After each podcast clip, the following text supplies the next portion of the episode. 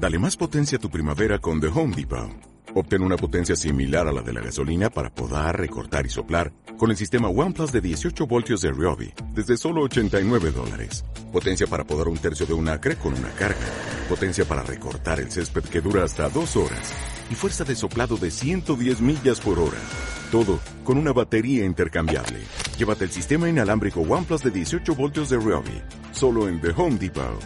Haces más. Logras más.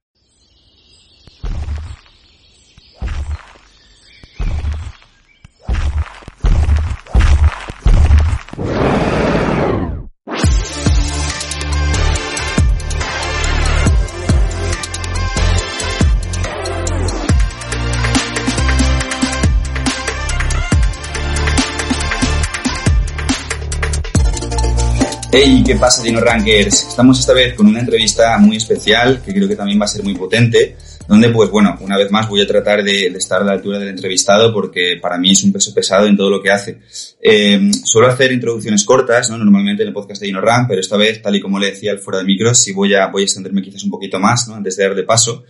Bueno, estamos con una persona que también para mí ha sido, digamos, muy especial volver a tener contacto con ella porque estuvo en mi etapa inicial como emprendedor en Internet fue alguien que pude conocer en Wondos. Ya en ese momento recuerdo que, que, ya empezaba a destacar, ¿no? Por sus habilidades de marketing y de, bueno, más temas de los que luego profundizaremos.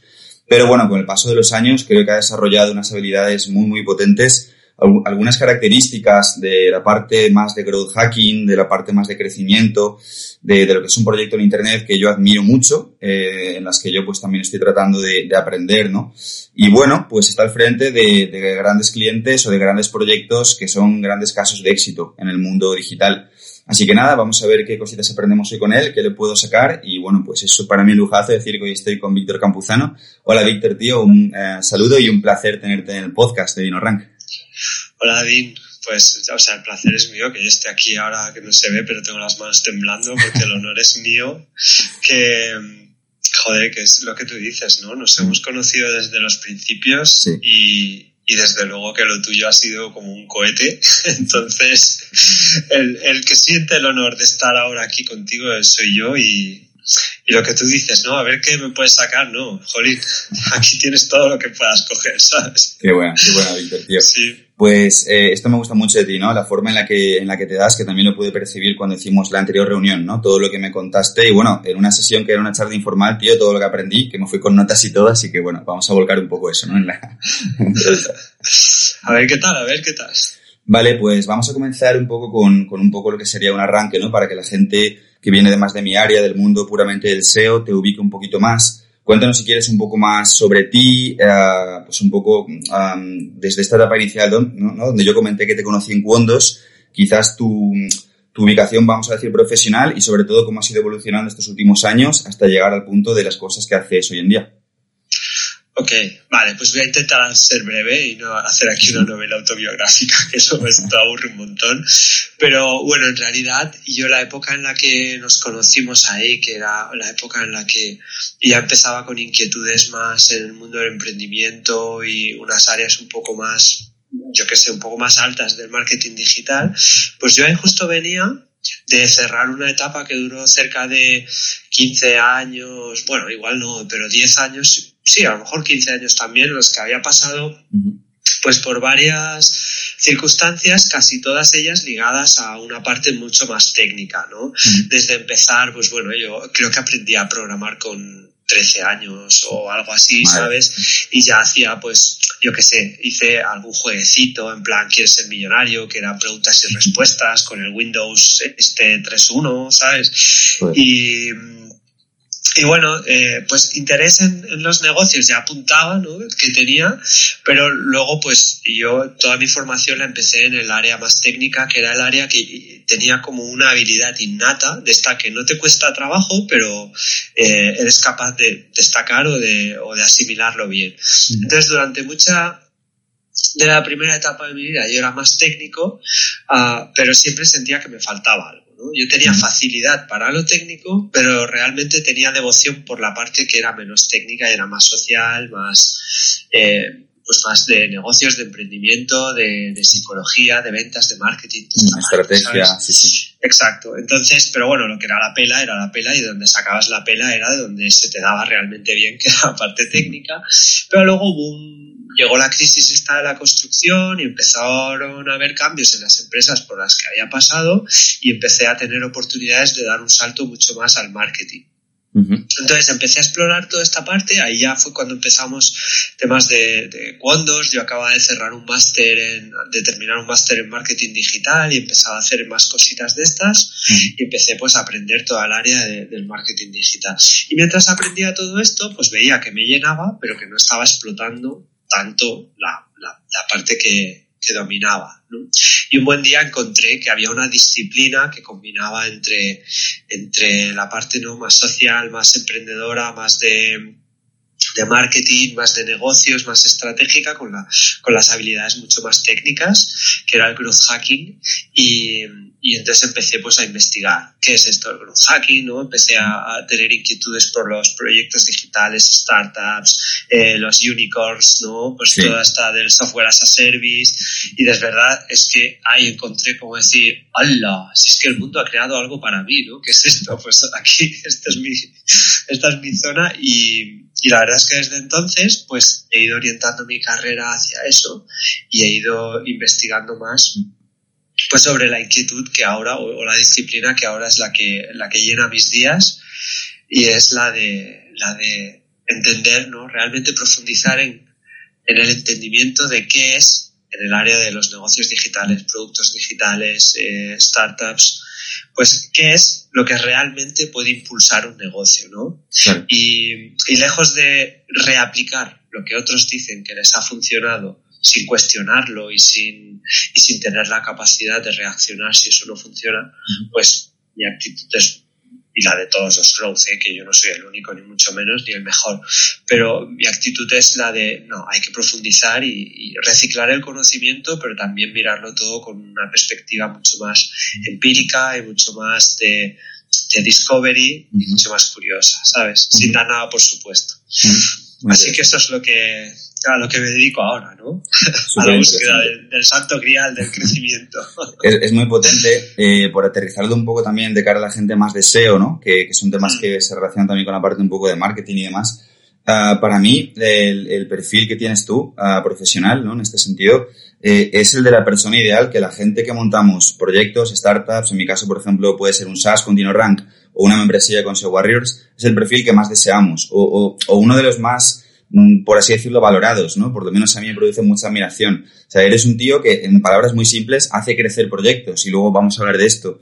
Que realmente pues pone todos sus conocimientos, todos sus skills de, marketing y ventas, de captación, de retención, de cómo al final salir al mercado y conseguir usuarios, retenerlos, ¿no?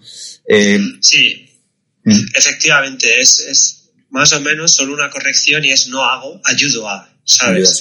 Porque hay una de las cosas que, de las que yo huyo y de verdad no es marketing, es porque realmente creo en ello.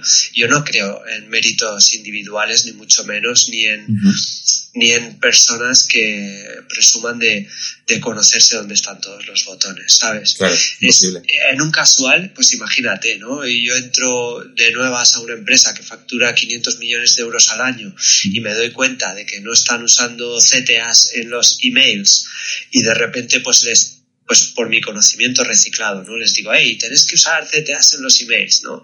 Y esto provoca un cambio en la tasa de apertura de, o en la tasa de, de clics de esos emails de un, no sé, 3-4%, lo cual supone pues un millón de euros más al año.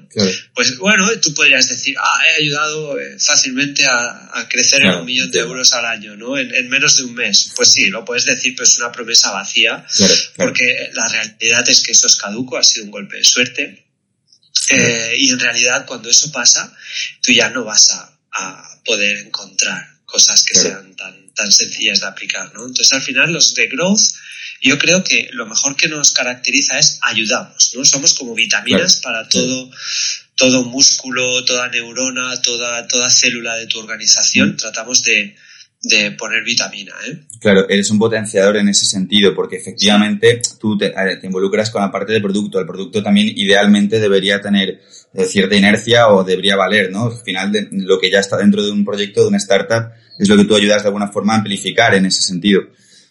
Claro, mm. sí, sí, nuestra visión es mucho más, eh, o sea, nuestra visión es transversal porque mm, realmente todo está conectado, ¿no? Entonces, es como, por ejemplo, si de repente contratas a un gran especialista en, en, publicidad de pago, mm. pues centrará todo su enfoque en, la optimización de anuncios, la optimización de la parte alta del funnel, ¿no? la conversión directa de los anuncios, etcétera, etcétera. Pero luego hay un montón de factores que pueden limitar el crecimiento de una startup. Y en este sentido, pues eh, la rentabilidad de un anuncio en comparación con el lifetime value no depende solo de, la, de las personas que pongan delante de tu producto, sino también de la capacidad que tenga el producto de activar rápido a los usuarios, de retenerlos y obtener el máximo valor en retorno de ellos. Claro. Entonces, ya tú puedes contratar al mayor especialista de publicidad online, que si luego tu producto, pues, no retiene a los usuarios, pues nunca jamás vas a poder competir con otro producto que sí lo haga y vas a perder la batalla, no vas a poder crecer. Entonces la transversalidad es un requisito. Claro. Claro, al final, bueno, pues eh, eso efectivamente, eh, sois una pieza más dentro de un engranaje, pero esto aplica a los negocios en general, ¿eh? o sea, incluso el CEO dentro de una empresa, aunque tenga, pueda tener la visión eh, de líder o marcar la estrella polar de hacia dónde va todo, también es una pieza más, ¿no? Somos una pieza más de un engranaje muy complejo que entra dentro de un engranaje aún más complejo que es el mercado, la competencia y mil factores, ¿no? Pero dentro de esto, que os dediquéis a potenciar y sobre todo, pues, gente que tiene la experiencia que tienes tú, a mí me, ya te digo que me llama mucho la atención. Vamos a entrar, de hecho, un poquito ahora en, en esa parte, ¿no? Cuéntanos, si quieres, un poquito eh, los dos proyectos que llevas, porque yo sé que estás al frente de, de, proyectos que son grandes casos de éxito dentro del mundo de la startup, ¿vale? Aquí en, aquí en España, además. Eh, conozco a los a, ambos fundadores ¿no? de, de, los dos proyectos y, y, bueno, pues concretamente con uno de ellos también, que es, que es más del mundo del SaaS, del software as a service, eh, me, me, produce mucha afinidad, ¿no? Eh, porque, bueno, nosotros tenemos un SaaS y me alucina lo que estáis consiguiendo a nivel de crecimiento. Cuéntanos si quieres un poquito. Sí, ya es. Hombre, al frente no estoy ni mucho menos, ¿eh? sino que estoy al ladito de los que están al frente, que son los que verdaderamente tienen el, el, mérito, entre ellos, pues Juanpa, que es la persona de la que estás hablando, que es CEO de Metricool y fundador de Metricool, mm. y, y Vicente y el resto de founders de Streamloots. Son los dos proyectos donde ocupo la mayor parte de, de mi tiempo. ¿eh? Estaríamos cerca del 85% de mi tiempo está dedicado a estos dos proyectos. Metricool es un software as a service, es un, una herramienta online cuya propuesta de valor principal es la de ayudar a, agencias, a community managers um, y a marketers a analizar, gestionar y hacer crecer la presencia digital ¿no? de, de, una o varias marcas en lo que se refiere a social media. Entonces, pues se cubren esas, esas tres líneas, ¿no? Ofrece métricas suficientes como poder analizar y entender eh, la presencia digital de esas empresas en un ecosistema con sus competidores, etcétera. Luego la gestión diaria, ¿no? La planificación de las publicaciones, la, la gestión de los mensajes que llegan a tus canales sociales, etcétera.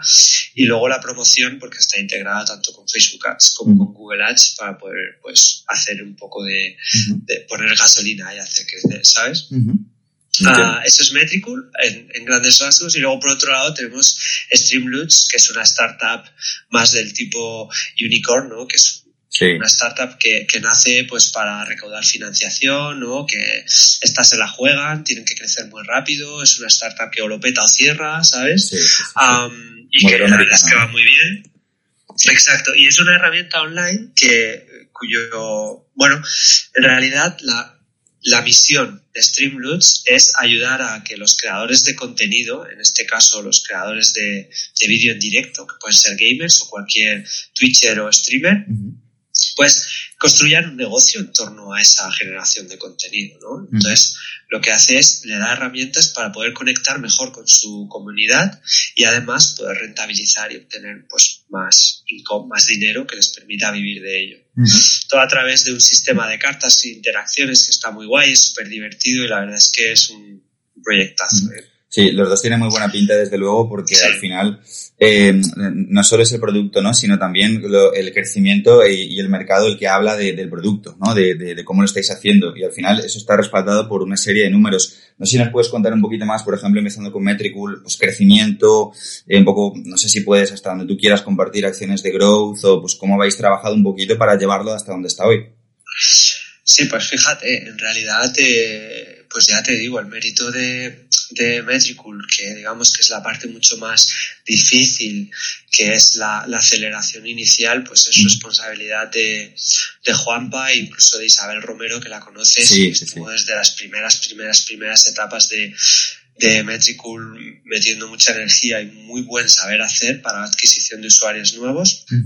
Es una startup que cogió muchísima atracción, pero es verdad que, que siempre ha tenido, es una bootstrap, eso significa que nunca ha recibido financiación externa.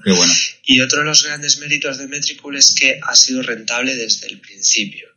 Esto significa que Juanpa siempre ha tenido, uh, Juanpa y, y, Laura, ¿no? la otra fundadora, pues siempre han tenido como mucho foco en uh, reinvertir lo que ganan, pero siempre desde un equilibrio de rentabilidad. Y esto es como todo lo contrario a acelerar el crecimiento a toda costa, ¿no?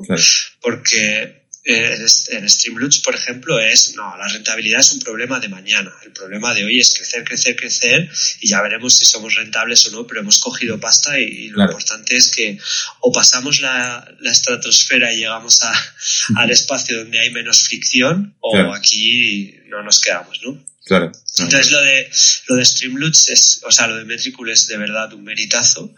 Y luego pues ya hemos ido hace hace ya creo que más de un año se superó pues fronteras de los 100.000 euros de, de MRR, que es la métrica pues una de las claves del SaaS que lo que define son los ingresos recurrentes mensuales. Es decir, en membresías significa pues pagos que vienen de usuarios recurrentes. Qué bueno, qué bueno. Ah, entonces eso es incluso ya, ya va por encima, no sé la cifra exacta, pero vamos por el millón doscientos o, más o menos, por ahí anda la cosa, al año del ARR, que es el equivalente al MRR, pero en, en anual. Es brutal. Y, y, la clave pues de, de Metricool es que nunca ha, nunca ha caído en un crecimiento por debajo de lo, de lo que bueno, pues de lo que estamos en objetivos a ver, hay veces que es un poquito más y hay veces que es un pelín menos, pero siempre mantiene un crecimiento sostenible con respecto al periodo anterior, lo cual eh, pues solo, solo augura cosas buenas, ¿no?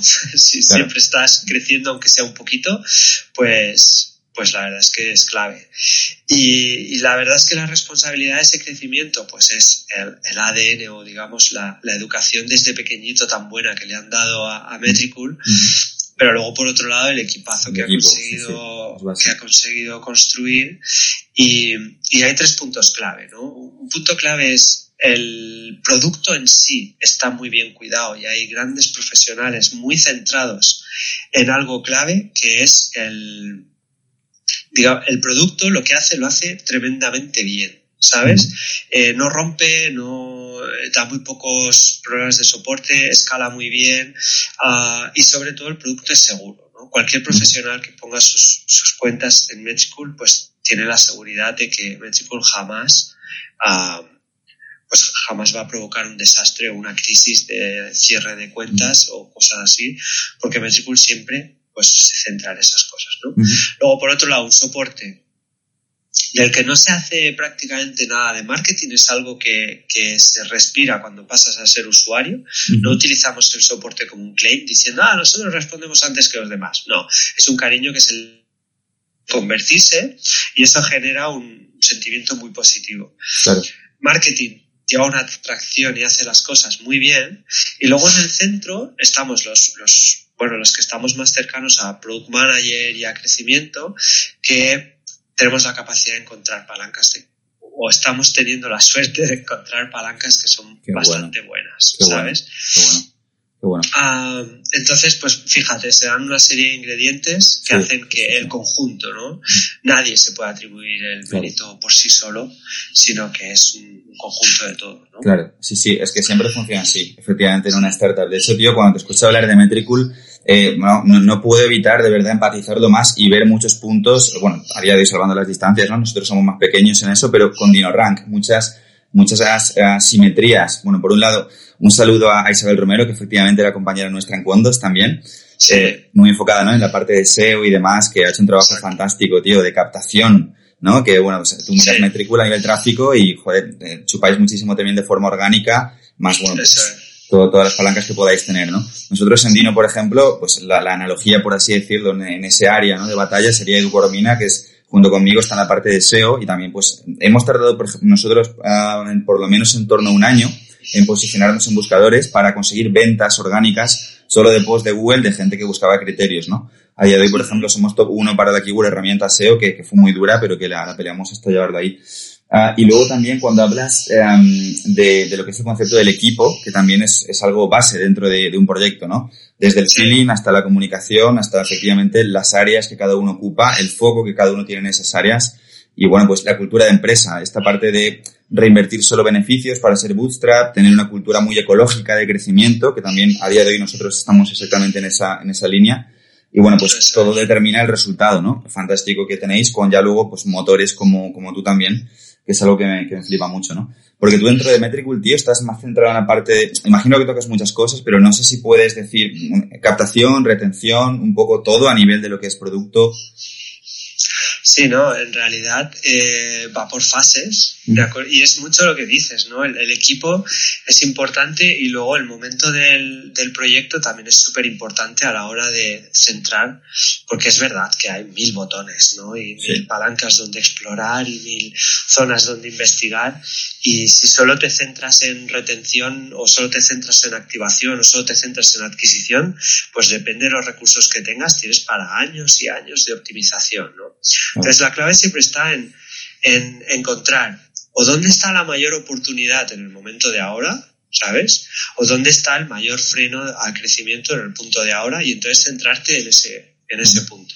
Mm, Nunca obtienes la perfección, ¿sabes? Pero la primer, digamos, lo primero que tienes que hacer es encontrar esa parte. Mm. Y a veces, es súper curioso, pero a veces ni siquiera es lo que eh, lo que se vende, ¿no? O lo que, o lo que desemboca en un caso de éxito y en una historia que te llaman para charlas o entrevistas, porque a veces la mayor oportunidad de crecimiento está en generar una o mejorar cierta cultura del equipo o hacer el equipo mucho más eh, mucho más eficiente o incluso que todo el equipo y todos los miembros de la organización eh, adquieran una cultura mucho más analítica, ¿sabes? O mucho más centrada en, en la investigación y la experimentación. A veces eso pues provoca un impulso mucho más grande que experimentar en, en una optimización en una landing page o abrir un nuevo canal, ¿sabes? Entonces, eh, todo depende de los, de los momentos. Hay que tener capacidad para, para encontrarlo. Creo que una parte también... Sí, perdón, Víctor, dime, dime.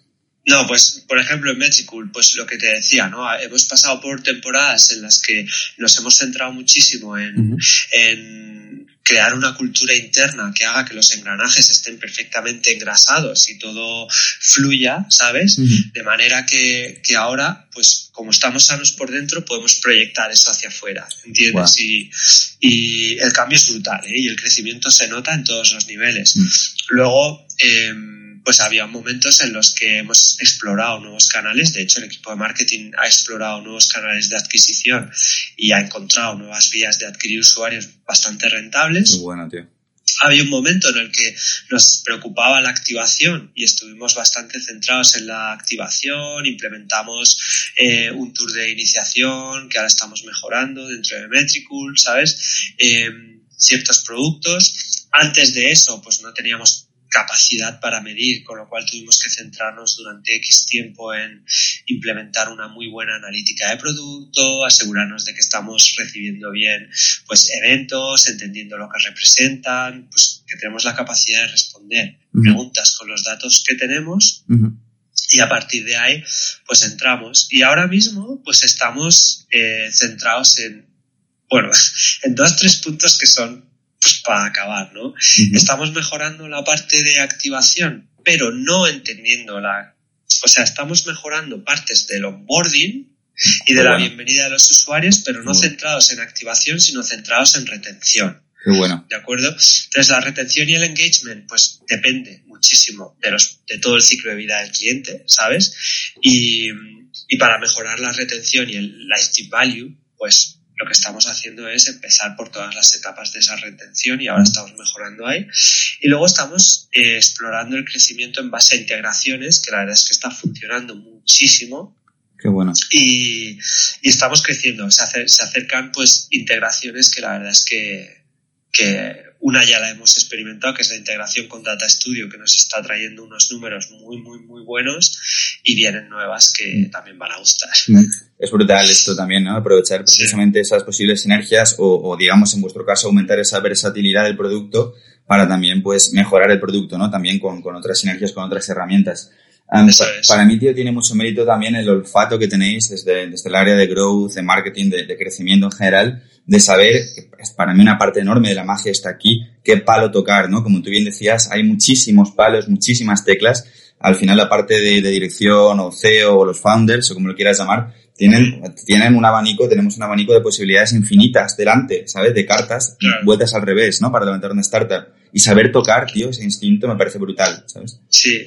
En realidad, fíjate que yo muchas veces, bueno, reflexiono sobre esto y digo, mira, pasamos de, de, la época de Don Draper, ¿no? Que era un tío eh, que era él o él, ¿no? Porque tenía cierta intuición o magia que era capaz de, de sacar la, la, campaña publicitaria más creativa, ¿no? Eh, y pasamos de una época en la que muy pocos eran tocados por la luz divina de la creatividad y de la intuición y, y se pasó a un este de decir, no, no, no, no, no, no, aquí nada de intuiciones y no nada de esto, hay que ir a la data, ¿no? Hay que, todo tiene que estar informado, promovido eh, y, y, y, controlado por los datos. Números, sí, sí.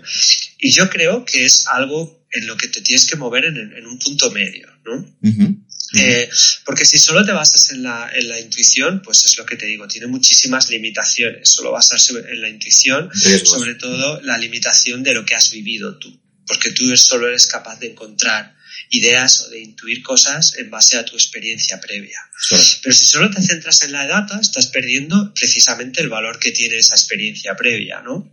Bueno. Entonces, para mí tienes que ponerte en medio de esas dos cosas, aprovechar tu experiencia previa, tus aprendizajes, no reinventar la rueda, pero siempre hacerlo de una actitud curiosa y no, eh, pues no decretar que tu conocimiento es la verdad absoluta, sino yo creo que la verdad es esta, ahora voy a intentar pues demostrar uh y experimentar.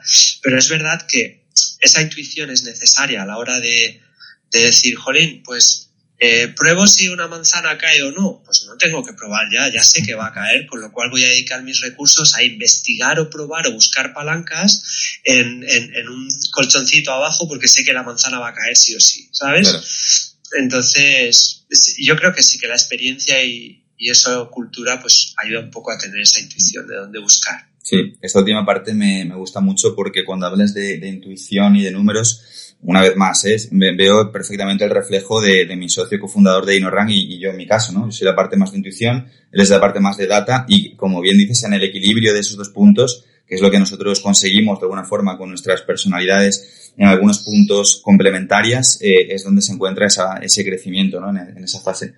Bueno. eso es. Bueno. Es que ya en un, en un mundo tan hipercompetitivo, ¿no?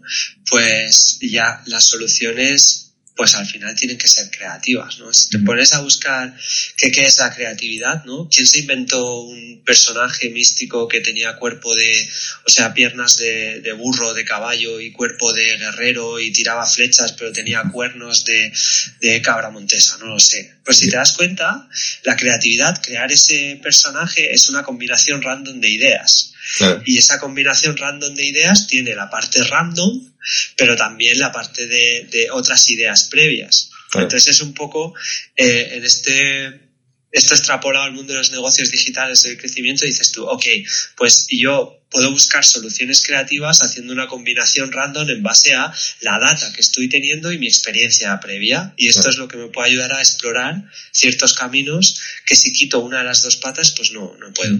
Muy bueno. Vale, Víctor, vamos a pasar a la, lo que sería casi la penúltima pregunta, ¿vale? Que también es un tema, tío, que me, me flipó muchísimo cuando hablé contigo la, la vez anterior.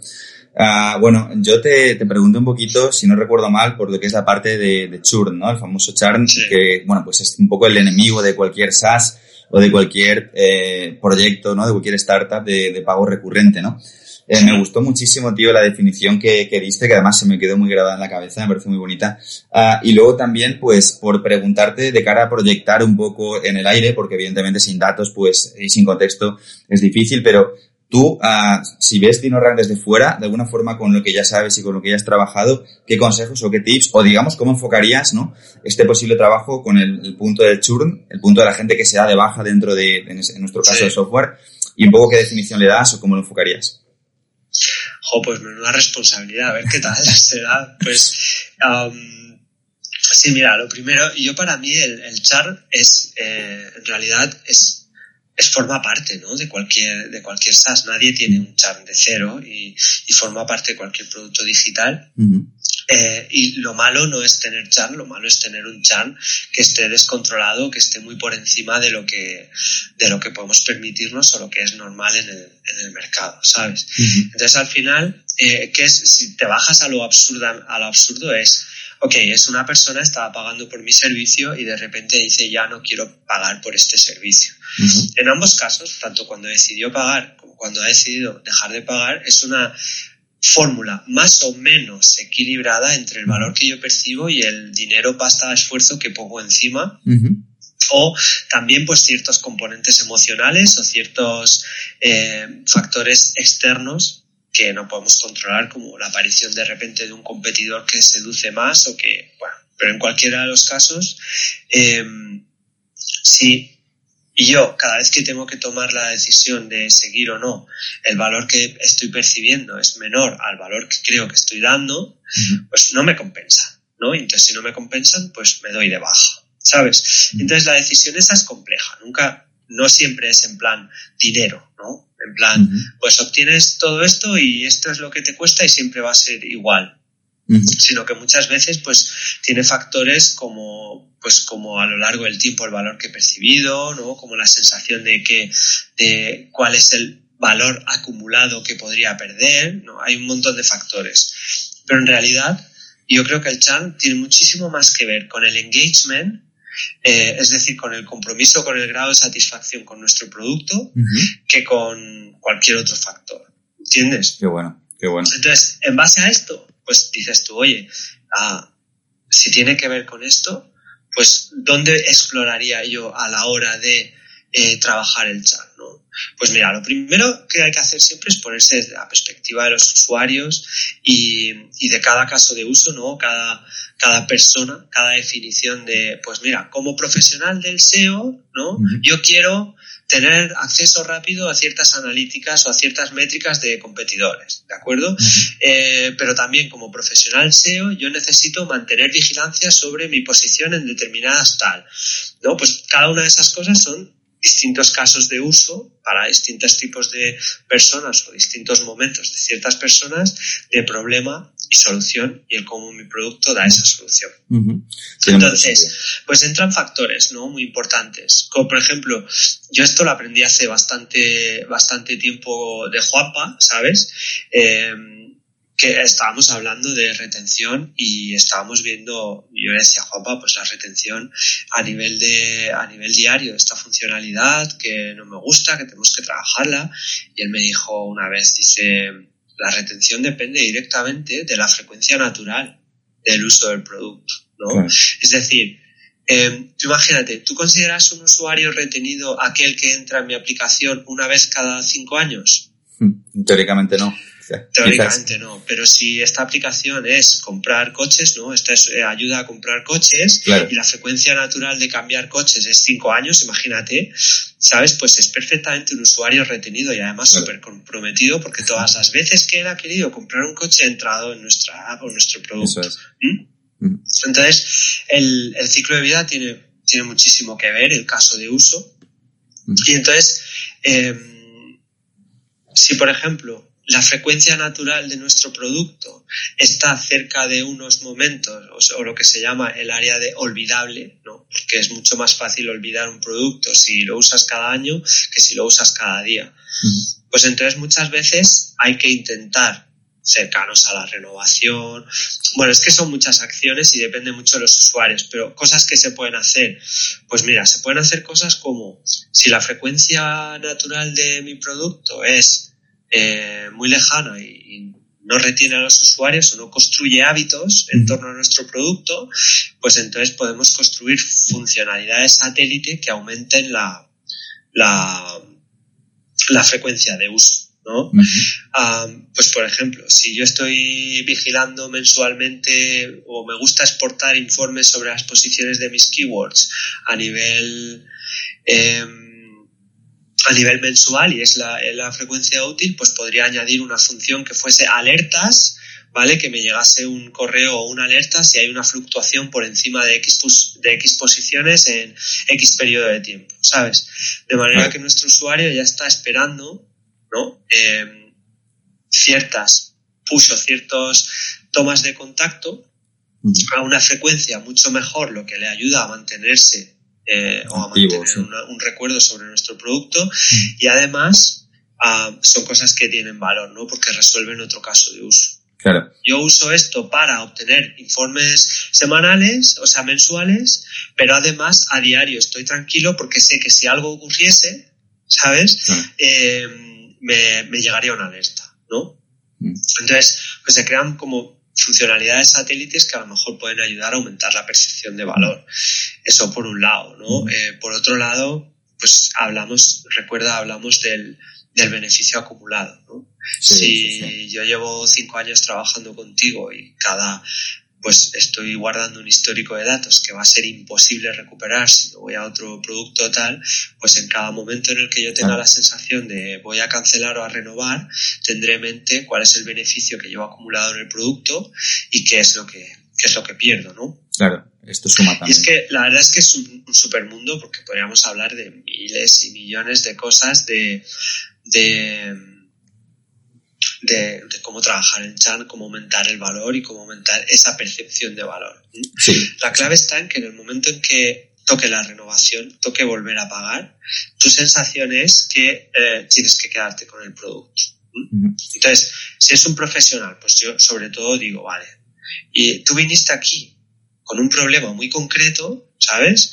Que imagínate que tengo que hacer un estudio, es que tampoco sé exactamente todas las funciones de, de DinoRank, perdóname, Din, pero voy a hacer suposiciones, ¿no? Perfecto. Em, pues tú imagínate que llega un momento en el que tú dices, vale, yo atraigo a los usuarios principalmente porque tienen el problema de que necesitan hacer un keyword research y la herramienta que mejor les da el keyword research es esta.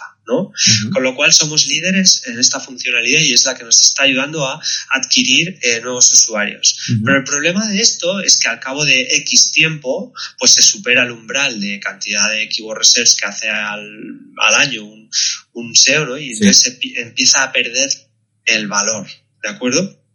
Y al cabo de X tiempo, pues dices, es que no, no tengo necesidad ya de hacer esto o no me compensa esto porque ya le saqué todo el valor posible.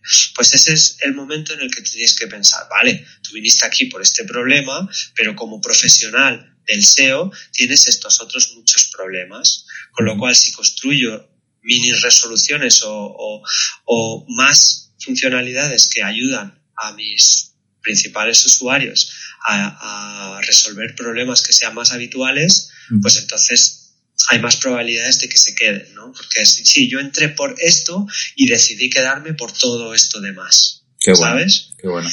Entonces esa podría ser una, ayuda sin meterme demasiado, que seguro que, que estoy pecando de, contar cosas que ya habréis pensado en ellas, pero no tengo el contexto suficiente como para ir más lejos. Sí, lógico. Sí, sí. Bueno, es que, tío, efectivamente, o sea, no puede ser la pregunta del, mundo bro, yo creo, más abierta, porque hay tantas formas, ¿no? De trabajar retención, tío, charm, como productos, como mercados, como tipologías de usuarios y es un universo pero realmente yo disfruto eh, escuchando a gente que trabaja en estas cosas como tú porque aprendo, ¿no?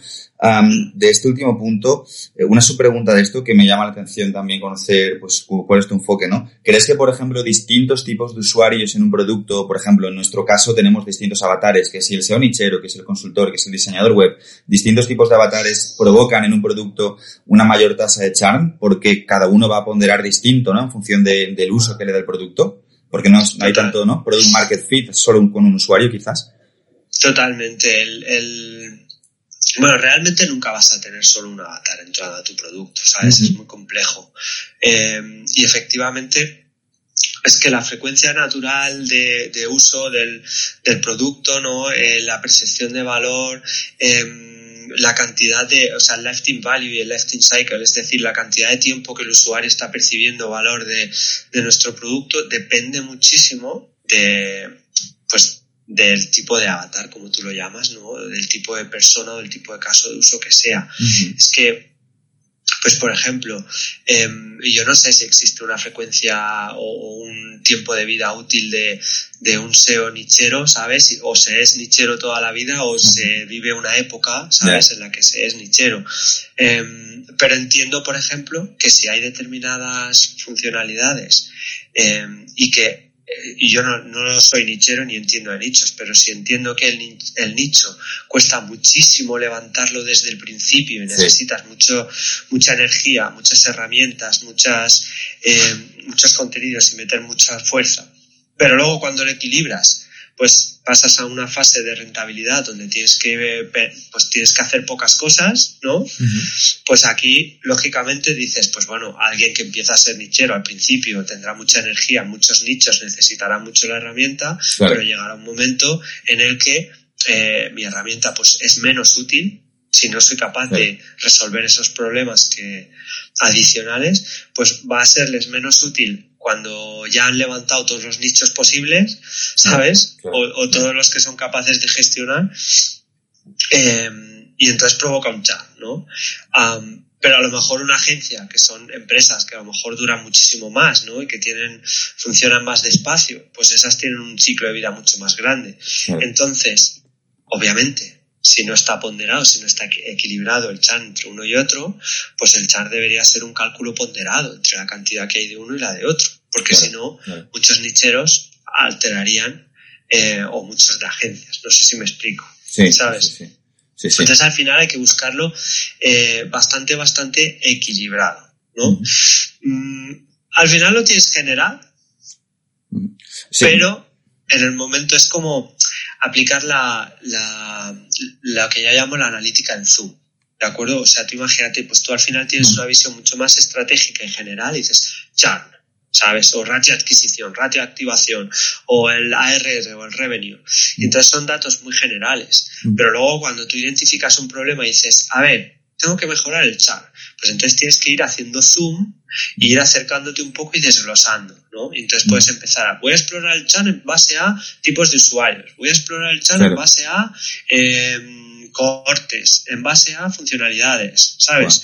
Y entonces, al acercarte más, puedes descubrir si existe un equilibrio entre todos o hay uno que está alterando. Claro. ¿sabes? Es una pasada esa. Da para amplificarlo, tío, al nivel que tú quieras o para tener solo, no sé si decir un departamento de growth que estén enfocados en char. O sea, cuando lo ves con esa amplitud, me parece una locura, ¿no? La profundidad que hay en los negocios en realidad cuando, cuando puedes mirar tan cerca, ¿no? Es, para mí es bonito incluso. Eso es. Luego al final aplicas eh, como un equilibrio de los recursos, ¿no? Como te digo, al final tus recursos son limitados. Eh, aunque puedas crear un departamento entero con 20 personas, sigue siendo limitado a no puedes estar explorándolo todo y llegando a nivel microscópico de todo. Entonces, al final, pues dices, hay una fase de equilibrio, de decir, pues mira, estos números no me los puedo permitir y luego una vez que te centras en equilibrar esos y luego una vez que más o menos tienes todos los números en un equilibrio, entonces entras en la fase de optimización. ¿Sabes? Y eliges, pues mira, ahora quiero optimizar este porque es más rentable o porque estamos enfocados en esto. Y entras un poquillo más a detalle y vas haciendo pasadas de optimización. Mm, me parece realmente, realmente interesante. Y bueno, creo que como te dije también eh, la vez que hablamos, yo, yo me podría pasar eh, de corazón todo el día hablando contigo. O sea, hasta, el tema de que siguieras agotado y yo te seguiría haciendo preguntas y eso no se acabaría. La verdad es que está guay.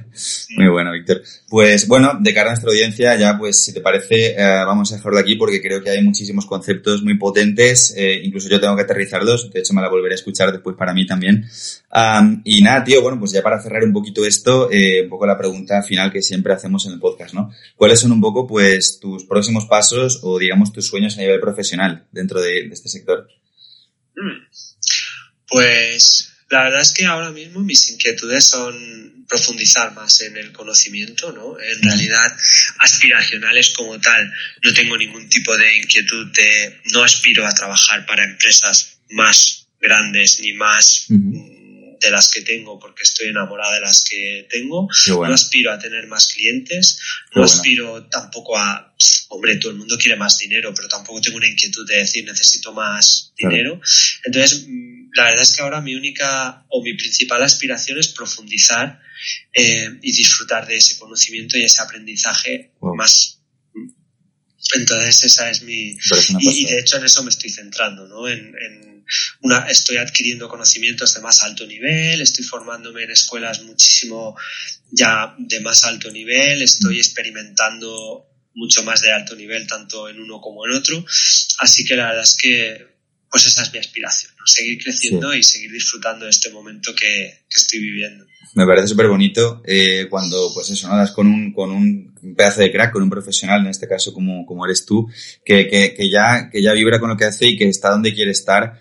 Uh, porque muchas veces también el componente, tío, uh, del emprendedor, que a veces es, no sé cómo decir, como súper inconformista y demás, muchas veces nos mantiene infelices en, en algunos momentos eh, y nos hace incluso no valorar a veces lo, lo, conseguido cuando miras atrás, ¿no? Entonces, me gusta mucho este mensaje de congruencia y, y, creo que es muy tu estilo, es, es algo muy de lo que yo también aprendo, esta, esta humildad, así que bueno, muchas gracias por compartirlo con nosotros, sí, sí.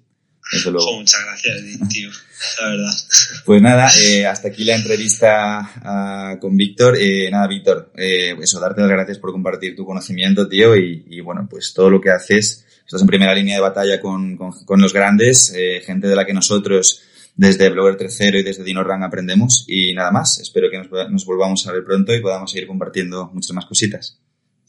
Pues nada, tío, de verdad, gracias por este momento, me lo he pasado genial, ha sido un honor eh, formar parte de, de esto y, y nada, gracias a ti, tío.